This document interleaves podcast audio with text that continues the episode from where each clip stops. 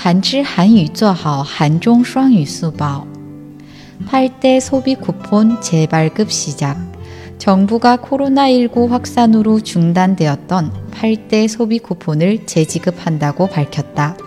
우선 사회적 거리두기가 비교적 쉬운 공연, 영화, 체육 등 세계 분야에서 우선 재개가 된 다음 방역 상황을 봐가며 숙박, 여행, 외식 등의 쿠폰도 제공할 예정이라고 한다.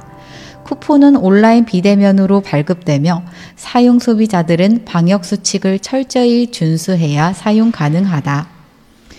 한국 开始重新发放八大消费券 韩国政府表示，将重新发放因新冠状病肺炎扩散而中断的八大消费券。首先，在比较容易保持社会距离的演出、电影、体育等三个领域，首先重新发放，然后根据防疫情况提供住宿、旅行、餐饮等优惠券。优惠券将以网上非对面的形式发放，使用消费者必须严格遵守防疫守则才能使用。